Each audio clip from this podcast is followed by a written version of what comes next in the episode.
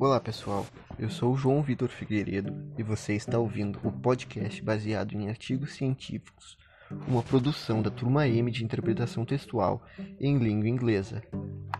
O artigo científico que será abordado neste episódio fala sobre a probabilidade de prever o amor eterno através de um exame de sangue. O artigo usa como base para estudo e comparação o hormônio conhecido como substância química do amor, que, segundo estudos, tende a aumentar em períodos de amamentação, atos sexuais e relações paternas. O estudo contou com a participação de 163 adultos com faixa etária de 20 anos, sendo importante salientar que deste total, 120 dos participantes eram casais que tinham acabado de iniciar um relacionamento, enquanto que os 43 restantes eram solteiros.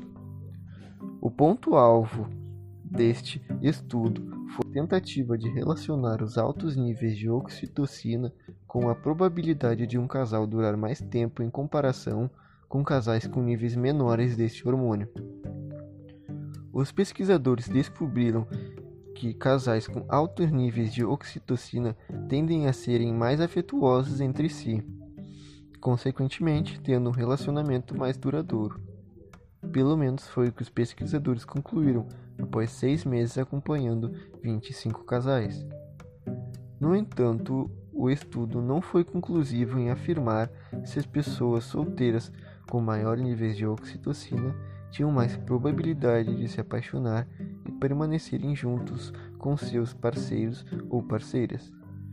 O estudo também notou que níveis elevados de oxitocina estão relacionados com ansiedade e obsessividade, coisas que se relacionam com pais de recém-nascidos que ficam obcecados e preocupados com seus filhos. Descobriu-se também que os índices de oxitocina podem ser aumentados por palavras, pensamentos e ou atos românticos. Em outras palavras, se você agir como uma pessoa apaixonada e romântica, isso poderá aumentar estes níveis e, consequentemente, fazendo com que seu relacionamento se torne mais engajado e duradouro. Observou-se também que casais em estágio inicial do relacionamento produzem mais oxitocina do que novos pais, levando a crer que existe mais amor entre casais jovens do que entre pais com seus filhos. Mas talvez a relação entre paternidade e o novo amor possa explicar por que alguns casais se tornam extremamente afetuosos entre si. E essa é a situação do estudo, que, mesmo em sua fase inicial, deixa no ar um gosto de quero mais para quem o descobre.